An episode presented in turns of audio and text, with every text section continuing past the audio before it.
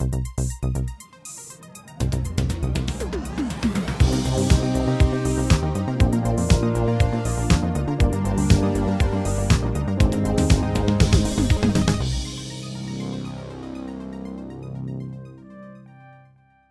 und herzlich willkommen zu der Episode 195 vom Outcast.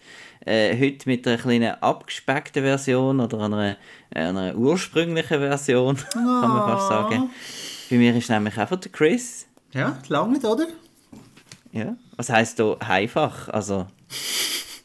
der Chris ist da. Ja, und der Marco ist auch da. Mastermind Chris, wo, wo jetzt doch bald wieder seinen Titel kann verteidigen im Filmquiz, gell? Bist, ja, bist du ready? Filmbuff, Filmpodium, Quiz. Äh, wie kann man da ready sein? Und musst einfach das Leben lang Film schauen und dann bist du dann hoffentlich schon irgendwie ready und dann müssen Fragen einigermaßen stimmen für einen. Also es ist ja immer wieder eine Glückssache. Also weißt, wenn es dann irgendwie mit äh, französischen Schwarz-Weiß-Film kommt, dann wird es dann für mich schwierig. Also, das ist, äh, Aber ich habe das Gefühl, du hast jetzt doch, ähm, um da gerade noch ein bisschen Werbung nicht nur für das Filmpodium, sondern auch für die großartige Videothek Le Video zu machen. ähm, wir haben ja dort beide ein, ein Abo. Und du hast das genutzt, um äh, recht äh, tief in der, in der Filmgeschichte zu Und das das könnte ja noch zu deinem Vorteil sein jetzt bei diesem Quiz. Möglich, möglich. Also ich habe das Buch «A Thousand and One Movies You Need to See Before You Die» oder «You Must See Before You Die», ich weiß nie, wie es genau richtig heißt. Das habe ich jetzt wirklich, äh, bin ich religiös am Abarbeiten. Da gibt es auch noch eine separate Folge mit dem Simon, über uns, äh, wo wir über unseren Listenwahnsinn reden. Mhm. Ähm, ja, und von dem her habe ich jetzt auch schon ein paar von diesen äh, schwarz-weißen französischen Filmen gesehen, aber im Detail habe ich mich mit denen jetzt nicht so fest befasst, dass ich jetzt irgendwelche Detailfragen zu denen könnte beantworten könnte. Aber ja, who knows. Äh, ja. Noch ein bisschen Werbung, Filmbuff, äh, Filmpodium, Filmquiz.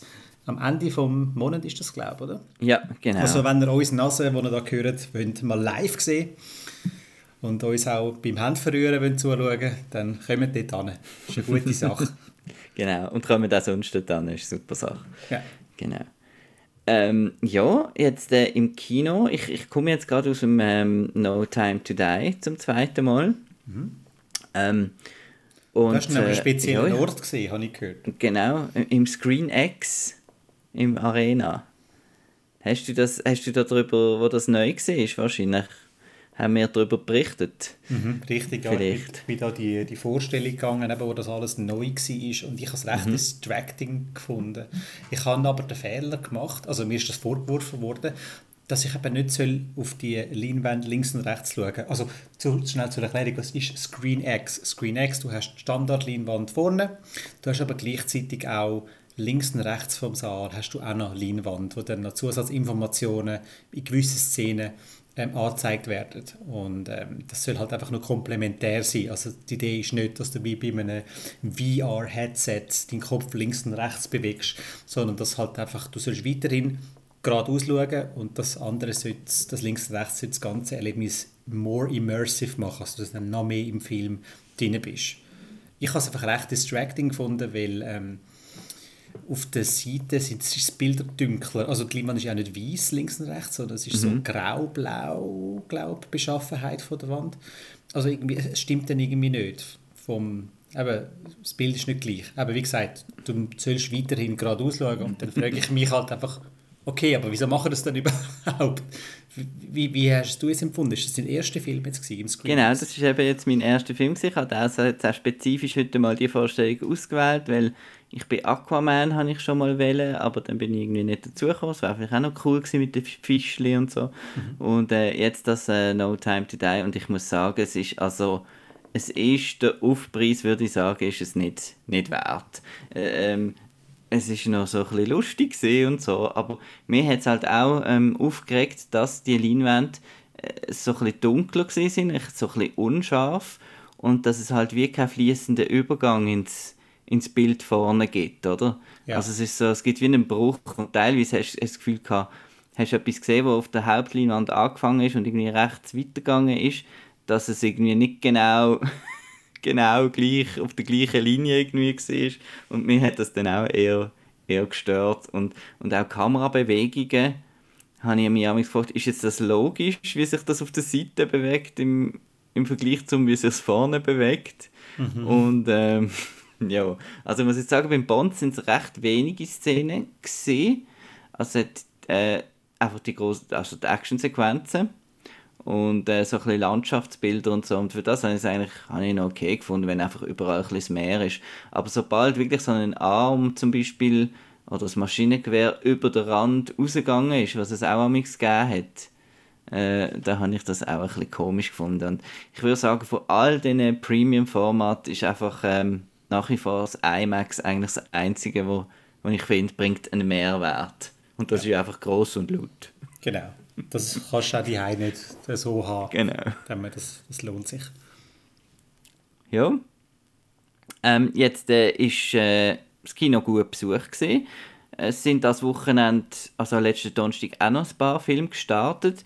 Ich hatte jetzt noch ein bisschen Mühe, gehabt, die zu schauen, weil halt der Bond, das ist logisch, die Kinos wollen, wollen ein bisschen Einnahmen machen und das ist ja lässig.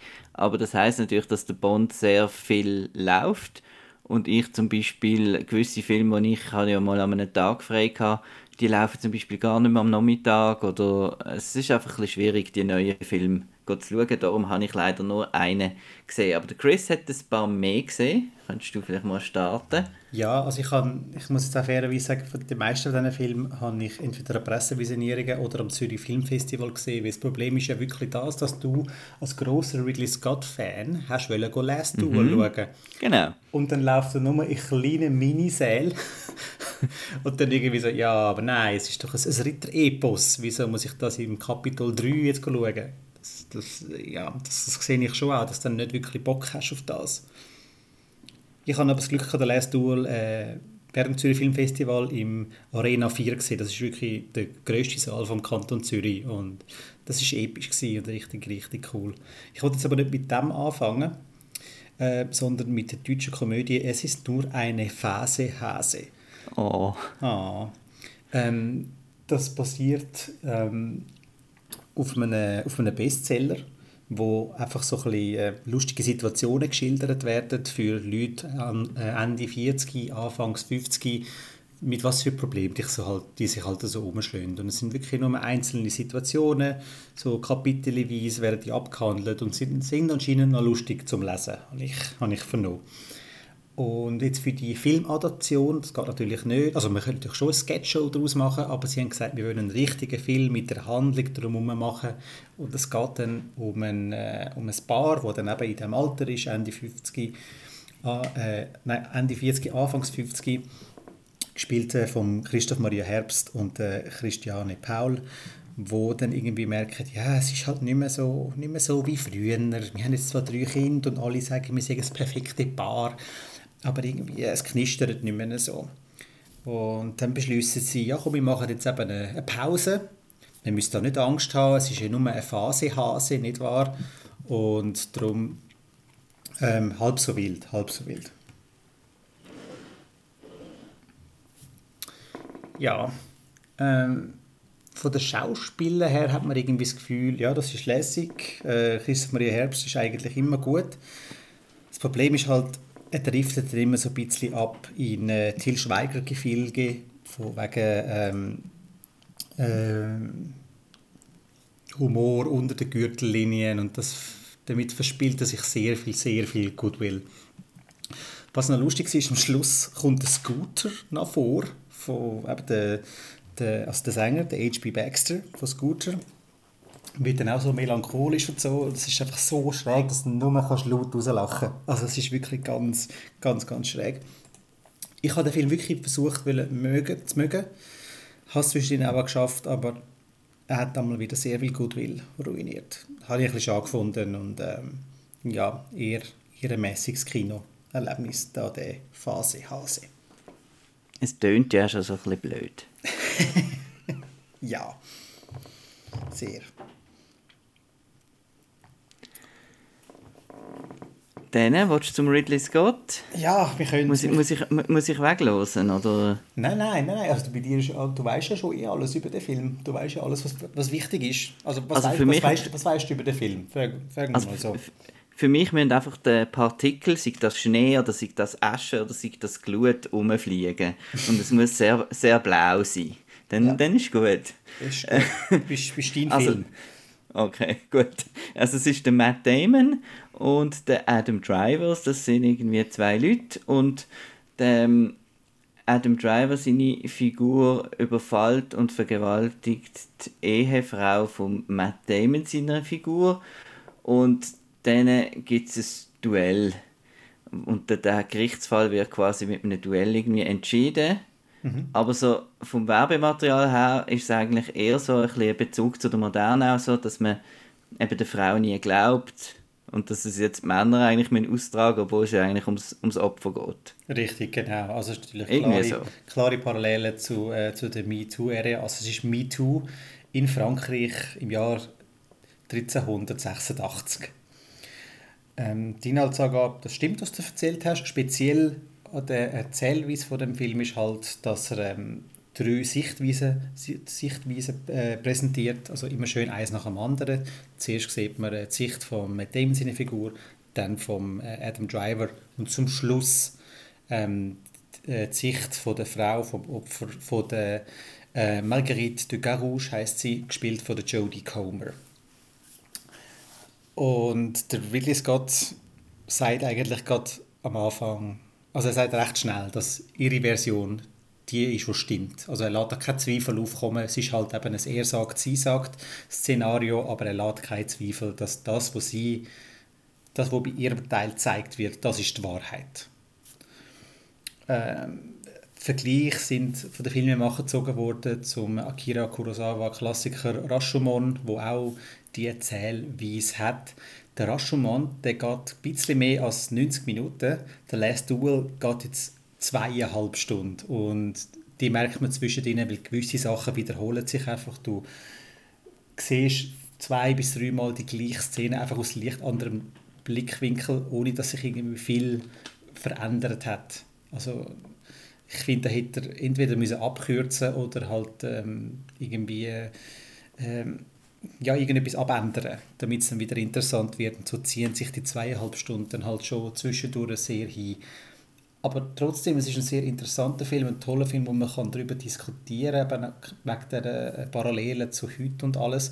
Es basiert übrigens auf einer wahren Geschichte. Also das, ist, das, das Duell hat es wirklich gegeben und es ist tatsächlich das letzte Duell wo man gebraucht hat, ähm, um so einen Gerichtsfall ähm, zu entscheiden. Trial by Combat nennen sie es im Film. Und ja, das ist verbürgt, dass eben in Frankreich am Ende äh, vom 14. Jahrhundert man so das noch ausgetragen hat. Ähm, ganz schauen, Marco. Ridley Scott äh, ist natürlich immer gut und all die Sachen, die du dir gewünscht hast am Anfang jetzt von dem Tag, die sind drin. Super. Und speziell ist ja noch das Drehbuch von Matt Damon und Ben Affleck geschrieben ist. Mit noch einer weiblichen Hilfe dabei. Richtig, mit der Nicole Holof Center. Ähm, und sie haben einfach Unterschied. Also, die Hall of Center hat klar äh, die letzte, den letzten Teil geschrieben, der von der Jodie mhm. Comer und der Affleck und der Damon haben sich äh, die Writing Duty dann teilt bei den anderen beiden. Das ist richtig. Und das ist das erste Mal, wo sie jetzt wieder mal ein Drehbuch geschafft haben, seit ihrem Durchbruch mit Good Will Hunting, wo sie auch den Oscar gewonnen haben.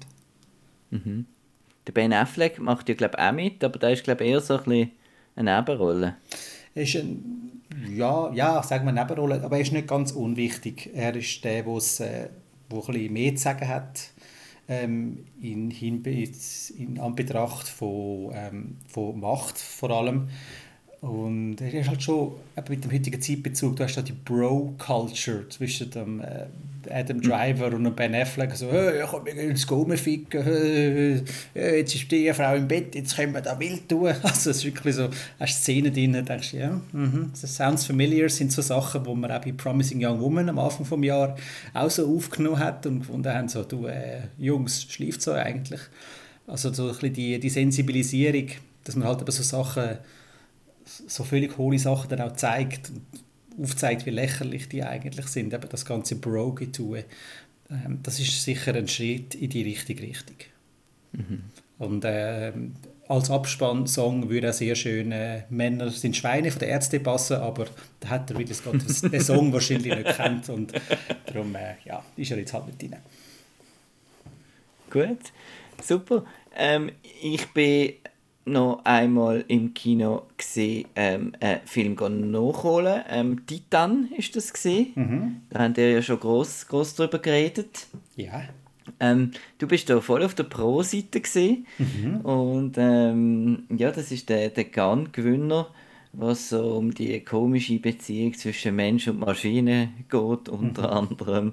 Äh, und ich habe jetzt hier einfach äh, pff, die Hände können berühren bei diesem Film. Das ist mir jetzt wieder, äh, wie sagt man so schön, l'art pour l'art gesehen. Also ah, einfach... Äh, Kunst der Kunst wegen. Äh, ja, ne, es fängt so cool an, so ein bisschen Slasher-mässig. ähm, sie bringt da irgendwie Leute mit einer, mit einer Stricknadel um.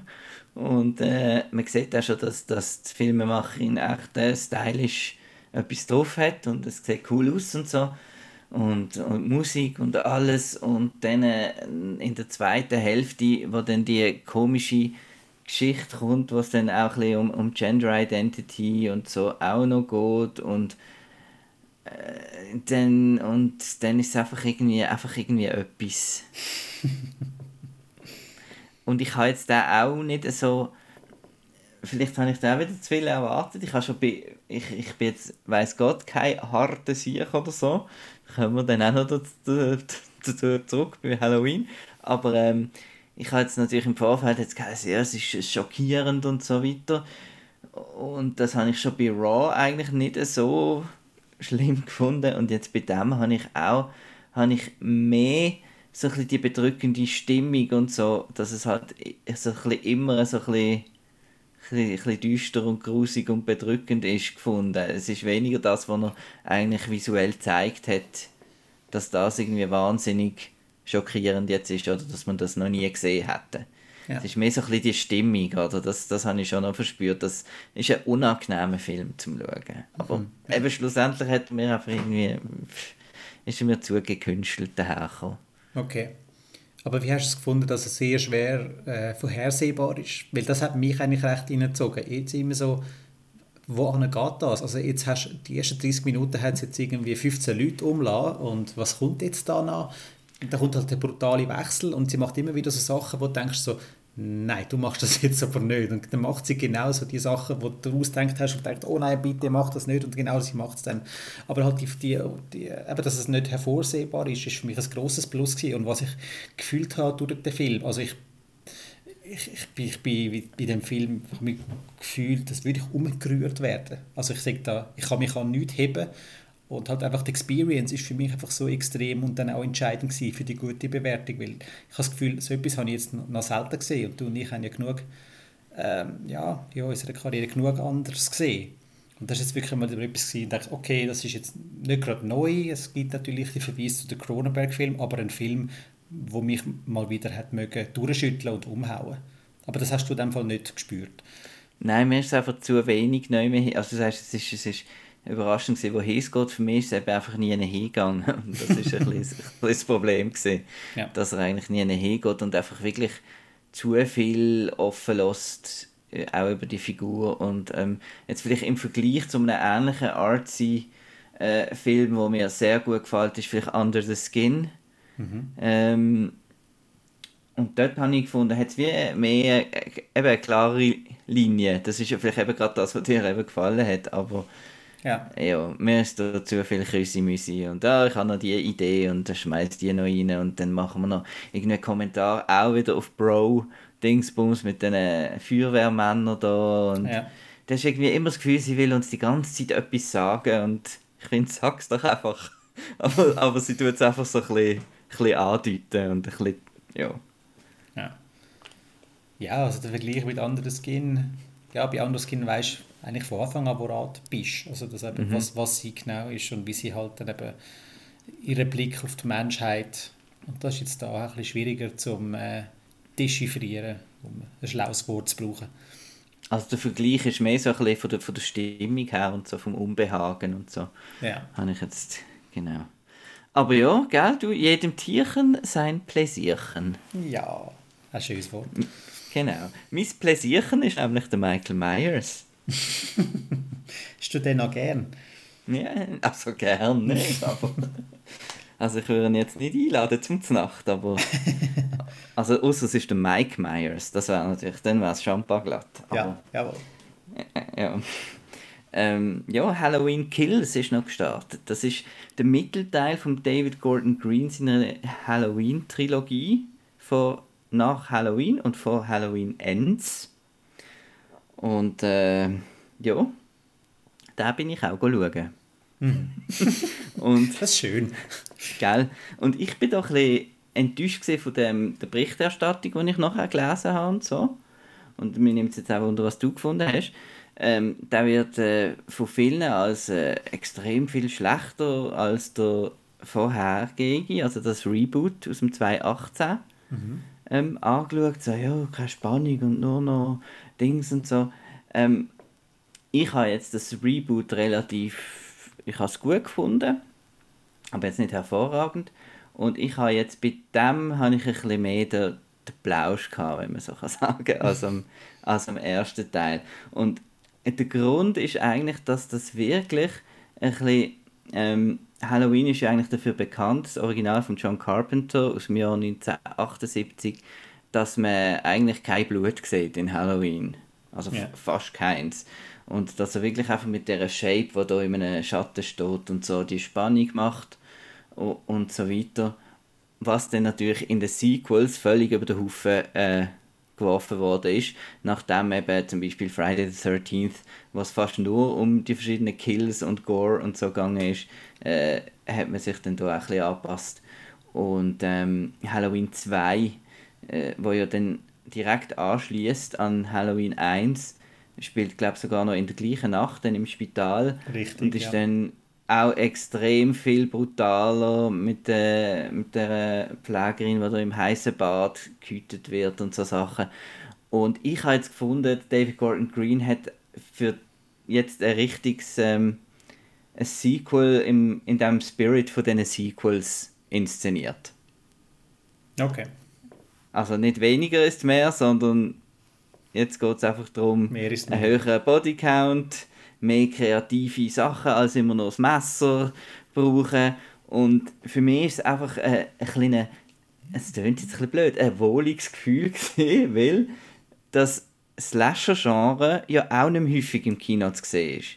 Und das ist einfach ein richtiger Slasher durch und durch gesehen. Keine, eben, eben, es hat noch so ein bisschen blöde äh, mit dieser Mob-Mentality am Schluss, die ein bisschen andeuten will, aber grundsätzlich eben nicht irgendwie nicht ein Elevated Horror im Stehen von einem Get Out oder so, wo noch etwas will sagen psychologische Tiefung will haben. Nein, ist jetzt einfach ein Slasher.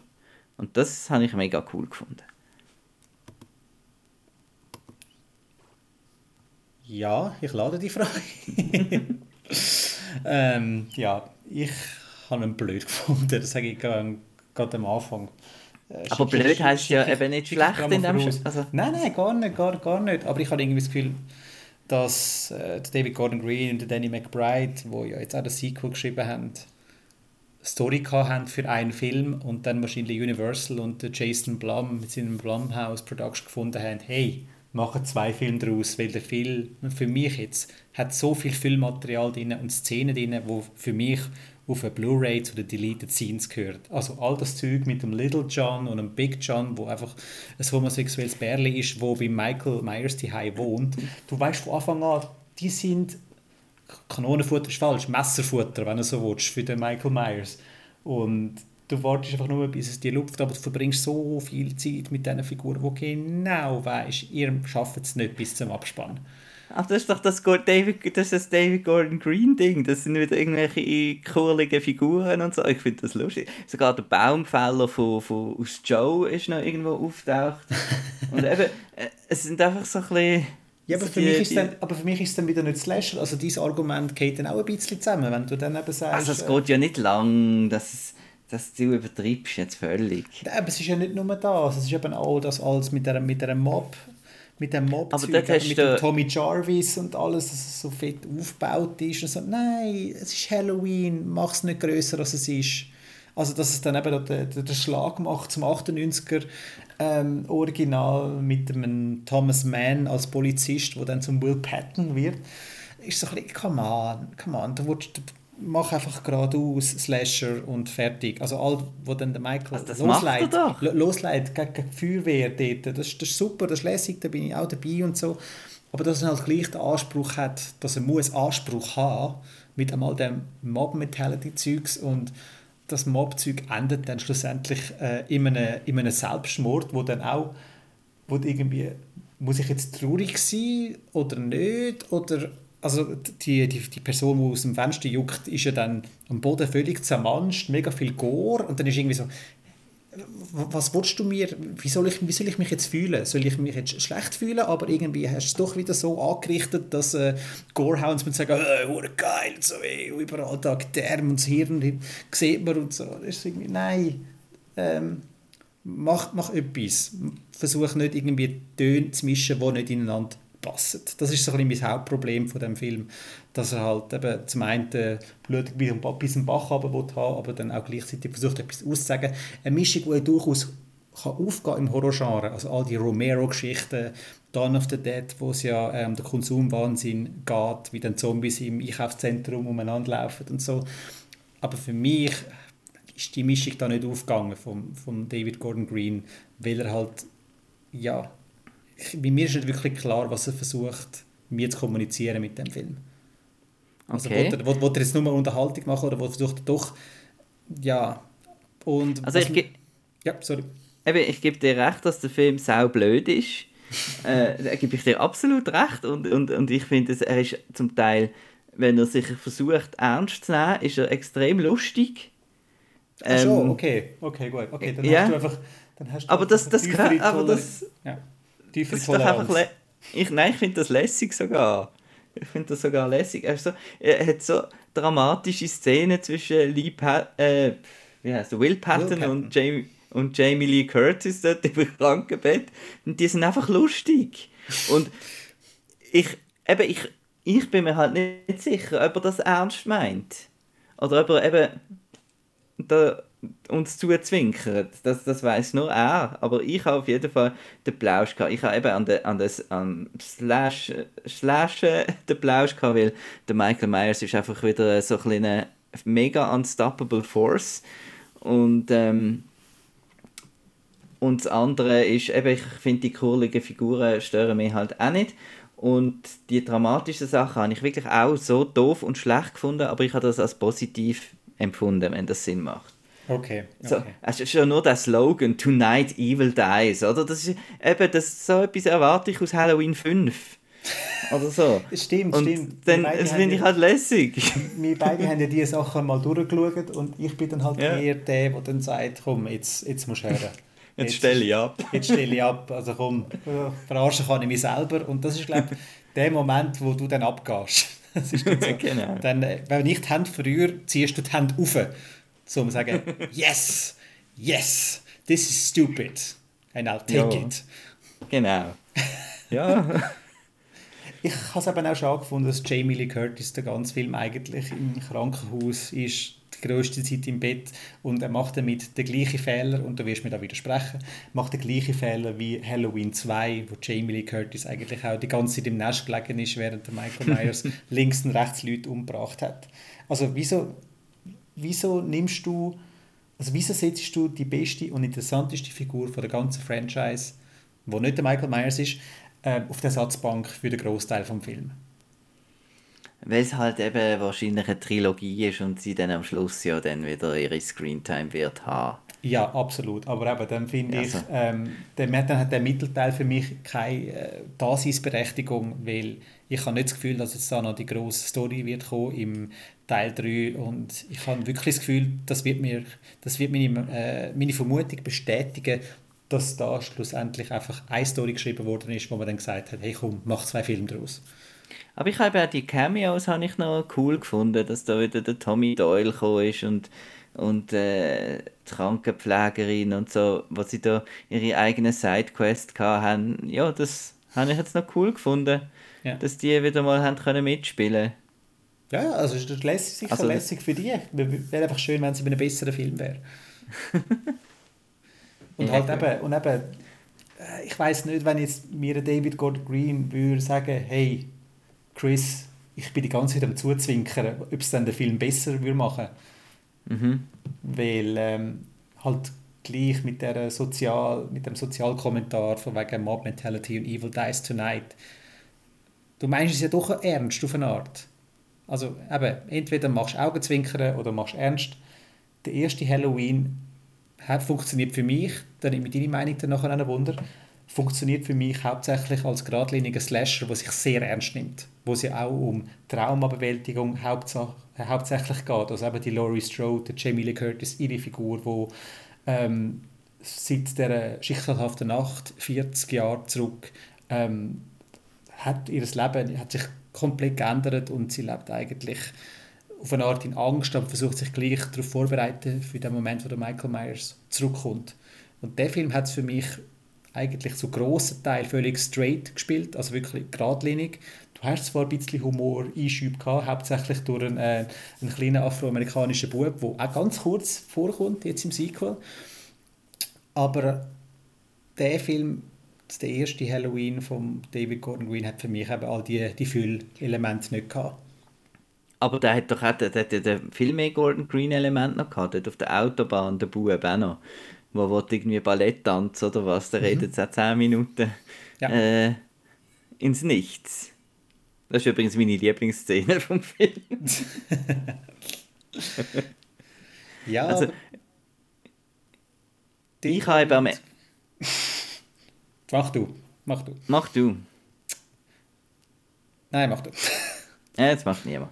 Ähm, also beim ersten hatte ich halt ein bisschen Mühe gehabt mit dem... Äh, mit der Modernisierung da mit den Podcaster und, und so Sachen. Und dann hat man ja noch ein das mit der Waffe. Dort hat, ist für mich das Messaging noch, noch, noch schlechter gesehen mit den Waffen und so. Und was ich aber cool gefunden habe, ist, dass der, der, der Michael eigentlich dann durch das, durch das ganze ähm, drei Generationen von drei Generationen quasi haunted, auch wenn die jetzt gar nicht wissen, weil ja das immer weiter runtergeht, das Trauma und so weiter. Das habe ich cool gefunden. Ja. Und äh, eben das Casting, Judy Greer, finde ich auch, sehe ich auch noch gern. Und äh, Magic Ma wie heißt sie? Habe ich auch cool gefunden. Genau, Tochter habe ich auch super gefunden. Und äh, ja, aber ich habe auch nicht, ähm, nicht so scary gefunden jetzt. Wenn man es jetzt würde mit dem Original von 1978 vergleichen. Der erste Teil.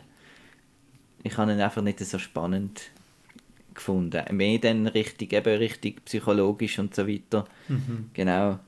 Aber, aber nicht so spannend. Aber hast du den jetzt scary gefunden, Halloween Kills? Scary und unheimlich? Oder hast du einfach Freude gehabt? Nein, nein. Jetzt lädt er mehr Leute um. Nein, nein, das ist ja eindeutig einer, der es gibt ja verschiedene Slasher. Es gibt die, wo man mit den Opfern mitfiebert und die, wo man mit dem Täter mitfiebert, sozusagen. Das ist ja eben der klassische, wir nehmen einfach alles doofe Charaktere. Genau. Und das ist jetzt eher der Fall. Ja. Genau. Okay. Und dann ist es natürlich auch nicht besonders spannend, wenn, weil du eben kein, eben weil du gesagt hast, weil er jetzt nicht hinter der Jamie Lee Curtis hinter der, hinterher ist, weil mit ihr hast du ja eine Beziehung aufgebaut und dann wäre sie auch scary und spannend so ist es einfach eben. Er hat mich auch sehr an zum Beispiel äh, den Vergleich zwischen I Know What You Did Last Summer und I Still Know What You Did Last Summer mhm. habe ich auch noch können ziehen beim auch der erste I Know What You Did Last Summer ist auch recht ähm, äh, weniger brutal und so weiter und weniger dumm und der zweite gehen dann irgendwie auf Bahamas und kommt der kiffende Jack Black und es ist einfach dumm und, und einfach mehr Kills und so. Und eben, ja, ich finde das halt, für mich ist es ein bisschen nostalgisch gewesen. Ja, okay. Ja. Ja, also, das, das ist... Ja, und der Score, Score, Score habe ich auch extrem cool gefunden, wenn er das mal mit viel Klaviers das Thema arrangiert hat und so. Mhm. Recht cool. Also man kann es glaube ich so ein bisschen festmachen, wie man die Halloween-Reihe sonst so findet. Also Fans, mhm. also Leute, die nur den ersten lässig finden, weil er halt das einfach wirklich das Meisterwerk ist. Und dann eben, dann ein bisschen in meiner Haut stecken und dann eben spätestens beim Teil 4 und 5 sagt, du, jetzt, äh, jetzt wird es ridiculous. Ähm, die werden mit Halloween Kills nicht viel können anfangen aber mhm. einfach die, die Gorehound sind und das einfach so wollen sehen, aber ab 4, Teil 4 aufwärts gefunden haben, oh, das ist noch gut und ein bisschen nostalgisch eingestellt sind, sollen das machen. Ich muss aber auch ehrlicherweise sagen, ich bin jetzt nicht der Oberslasher-Fan. ich finde so gewisse Sachen finde ich auch lässig, aber ähm, ja, Halloween ab Teil 4, es ist nicht mehr, nicht mehr meine Elle. Gut. Ja, ähm, haben wir da eigentlich keine, keine Uhr? Oder, oder siehst du, wie lange wir schon schwätzen? Wir schwätzen schon 35 Minuten. Schon 35 Minuten? Mhm. Ja, was, was meinst du? Hast du noch etwas zu erzählen? Oder wenn wir mal sagen, jetzt ist der Chef nicht daheim, jetzt machen wir früher Feuer oben? äh. ja, hast du irgendwelche Filme gesehen, die du willst, äh, willst, willst erwähnen Also du bist momentan eh nicht nur wegen Halloween Kills, sondern wegen, wegen dem vierten Halloween bist du am Horrorfilm genau. schauen. Es ist du, Oktober.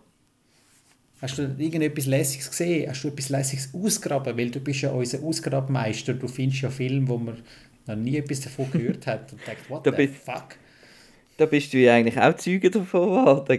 Ja, ja. Vielleicht, ähm, oh wir haben nämlich äh, The Love Witch haben wir geschaut. Vielleicht können wir den noch kurz erwähnen. Ja. Weil der geht ja auch so ein bisschen in das ähm, jetzt eher richtig Titan als richtig Halloween Kills, indem dass, es, dass er eben ein mehr wird als ein Horrorfilm sein. Mhm, ja. äh, und zwar ist das ein Film von der, ich muss es noch schnell äh, schauen, von der Anna Biller, mhm. ihren zweiten Film. Und der ist so vom Look her so völlig auf, auf 60er Jahre Technicolor gemacht.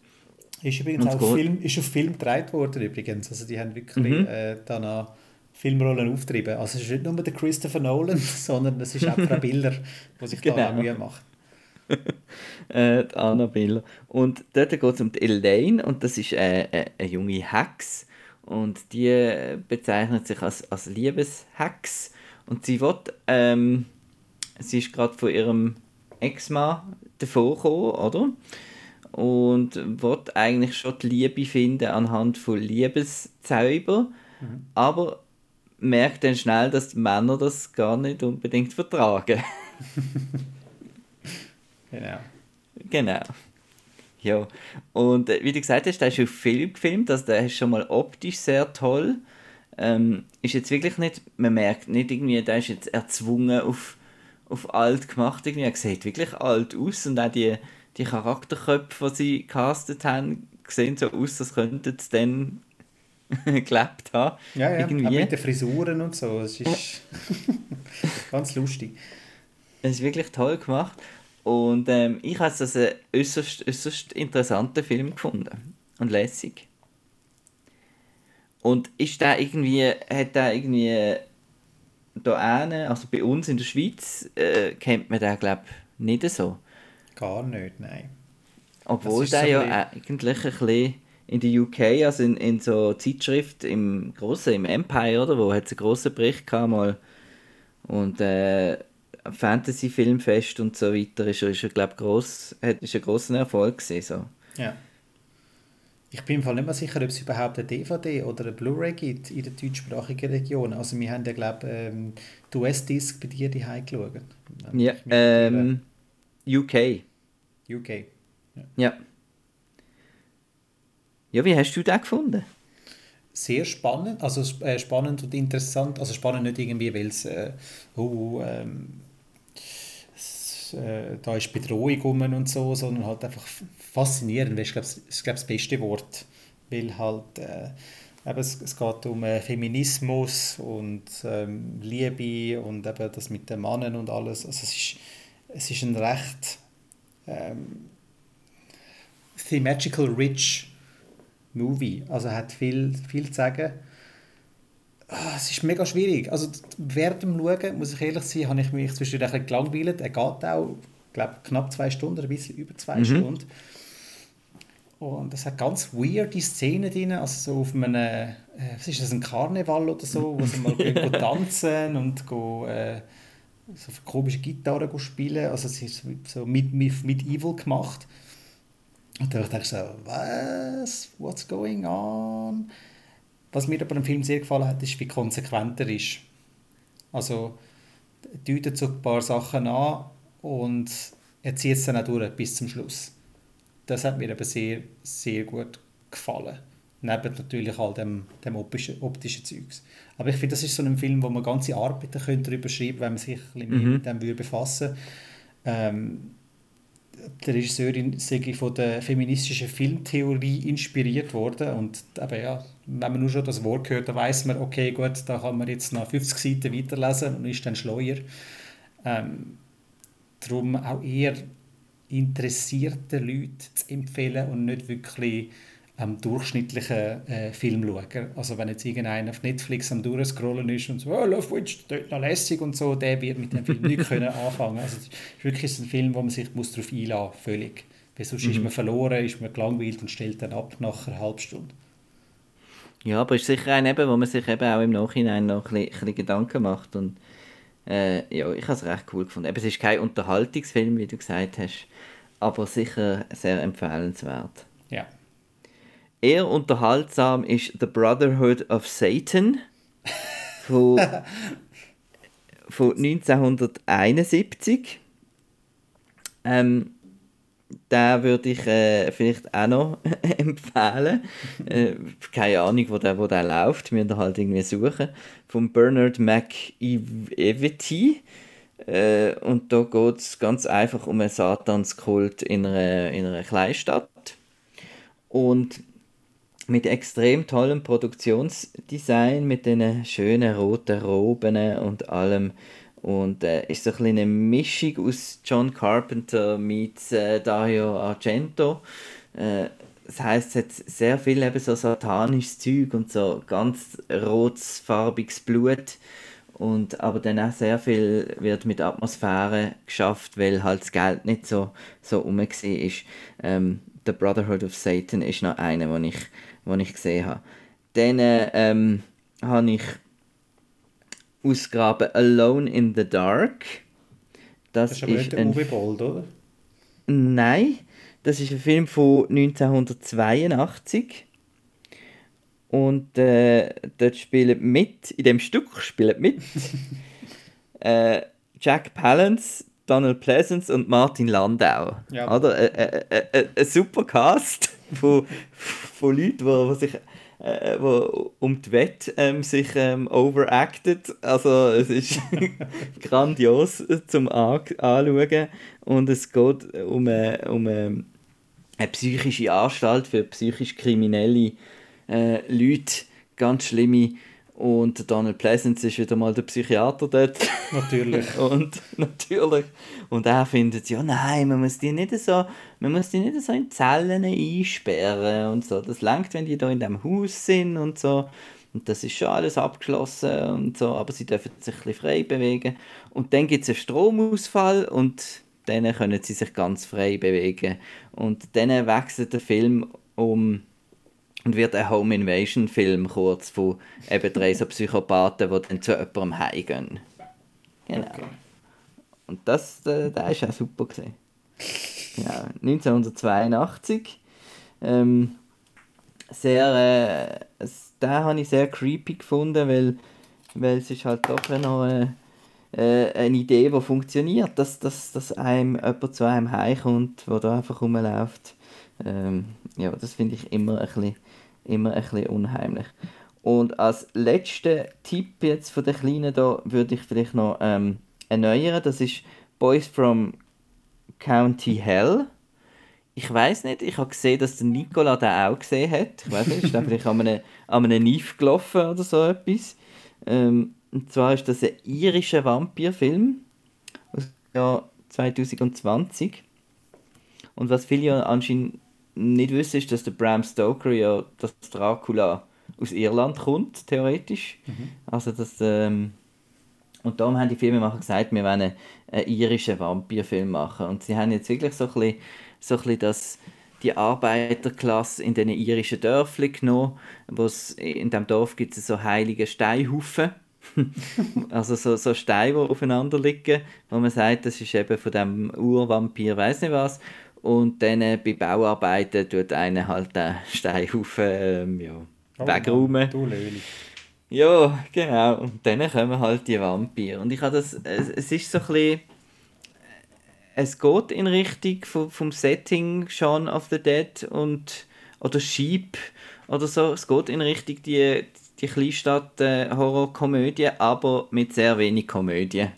Ah, ja, drum, ähm. drum, drum. Ich habe schon gedacht, Shaun of the Dead, oh, also, oh, oh, oh, Red Flag. Also, hat, also die, die es nicht, wissen, Marco muss man aufpassen, wenn wir versuchen will, Horror mit Humor zu mixen. Das geht ganz schnell bei Marco schief.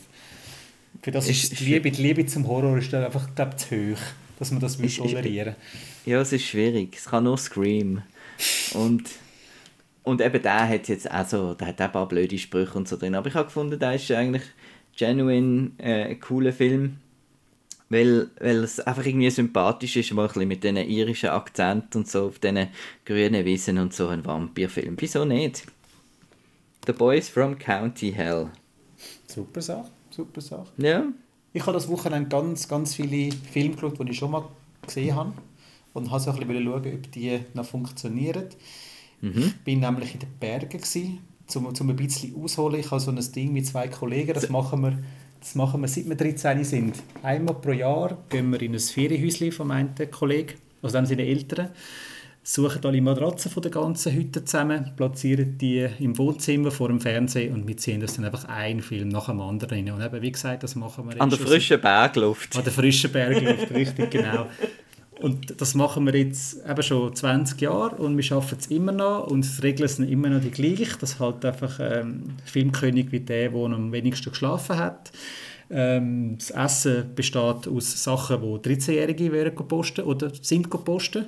Sprich, äh, mit Alkohol ist nicht viel, weil das hat man dann und dazu natürlich nicht bekommen. Aber was man bekommen hat, ist ganz viel Pizza, Schoki und Cola. Also einfach so Sachen zum, zum Aufputschen, zum Wachbleiben, Fast Food, Junk Food. Und es ist jedes Mal wieder lässig und für die Edition von dem äh, privaten Filmfestival haben sich meine beiden Kollegen gewünscht, sie würden gerne das beste mögliche Line-up sehen. Also wir machen dann immer so Bewertungen, ähm, Sternenbewertungen wie bei Outnow, 1 bis 6 und sie hätten gerne einfach jetzt das mal nur gute Filme zu sehen ist jetzt zwar nicht so, so lustig gewesen, weil wir haben viele Dramen geschaut. Speziell ist natürlich immer, wenn du um zwei Uhr morgens dann noch irgendeinen Horrorfilm einleist, wo du einfach kannst so laut rumgeissen und schreien, wie du willst, weil äh, «Up there no one hears you scream». Ähm, Halloween Ends wäre eben gut für so, für so etwas. Richtig, genau. Und ähm, ja, Jetzt das Mal ist es halt einfach sehr dramenlastig gewesen, weil sie einfach wirklich wollen, gute, einfach hauptsächlich gute Filme schauen, wo man nicht viel dagegen sagen kann. sind wir jetzt doch noch erwachsen geworden? Wir sind trotz, doch noch trotz, erwachsen Trotz worden, Pizza und... ja, das ist wirklich, wir haben das so darüber gewitzelt am Schluss. Also ich glaube, nächstes Mal müssen wir einfach, um das auszugleichen, äh, Trash-Tag machen oder so, dass wir halt einfach so bei diesen Filmen dann ein bisschen mehr in den Fokus rücken. Ähm, die Mission ist übrigens erfolgreich gewesen. Die Durchschnittsbewertung von allen Filmen war 5,2 von 6 gewesen. Und, uh, haben, und, du hast alles ausgesucht? Ich habe alles ausgesucht, ja. Ich tue das Line-Up einmal zusammenstellen. Ich tue ähm, die Film tue ich einfach dann vorne aufbiegen. Es muss natürlich dann alles auf Blu-ray und oder DVD erhältlich sein, weil eben, Streaming hat es vor 20 Jahren halt noch nicht gegeben. Sprich, eben auch das ist immer auch eine Regel. Die Sache muss physisch um sein. Und weil es auch gar kein Internet dort oben hat, kannst du natürlich all die Netflix-Geschichten auch rauchen. Von dem her, es wird einfach äh, anhand von der Hülle dann entschieden, was man schaut. Und ich tue dann einfach noch ein bisschen, noch ein bisschen Beigeli machen nach Scharen. Da können sie dann bestimmen, was für eine Schare sie wollen schauen.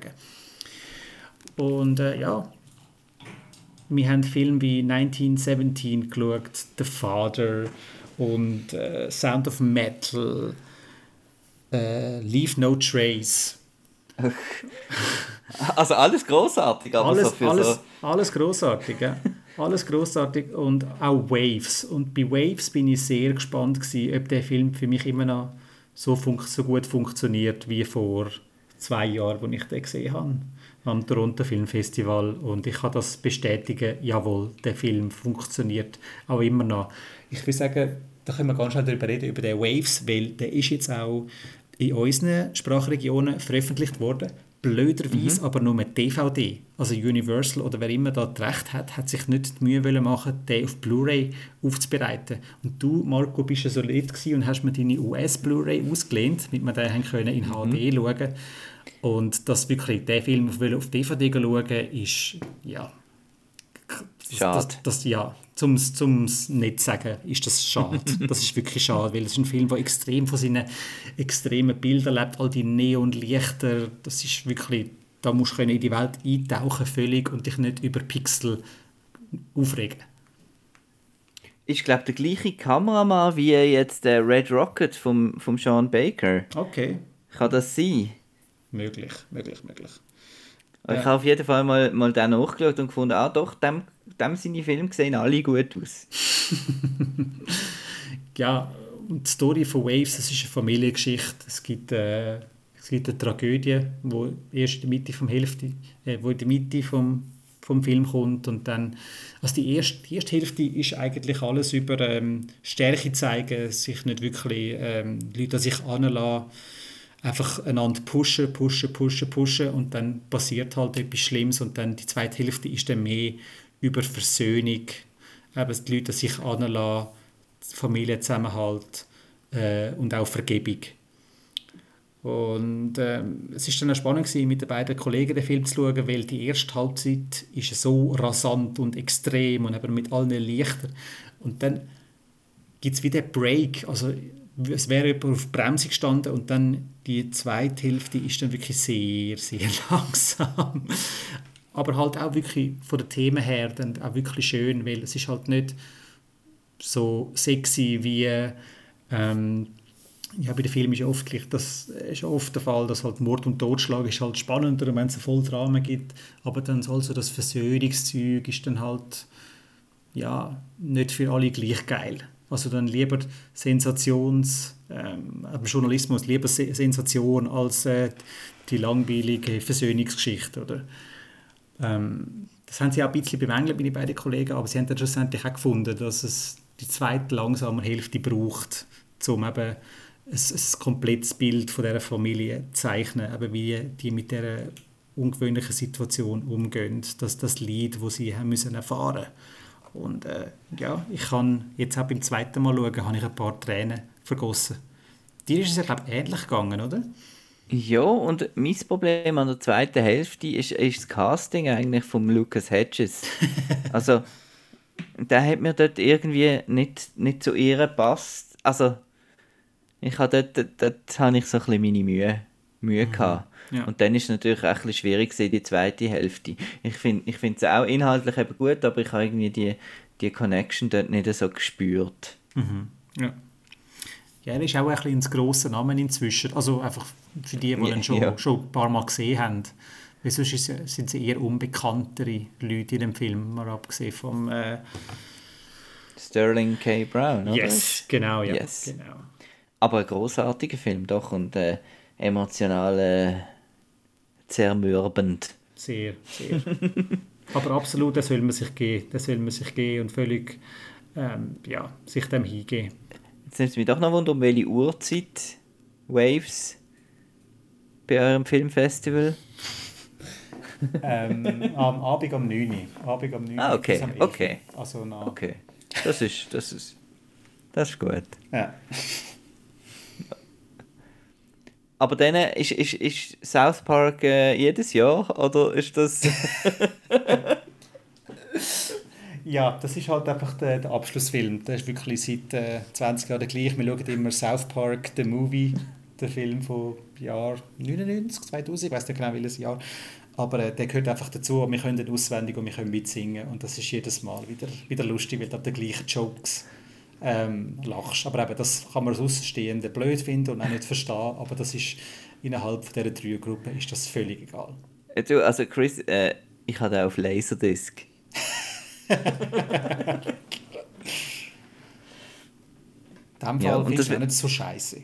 Nein, nein, nein, nein. Also, zumindest äh, damals habe ich ihn sehr lustig gefunden. Ja. Ich, ich habe irgendwie das Gefühl, jetzt vielleicht nicht mehr so, aber wer weiß. Wer weiß, machen äh, machen eine Rewatch-Runde mal. Ja, ja, genau. Hot Rod, habe ich auch gesehen, ist schon recht lang her, seit dem letzten Watch bei mir.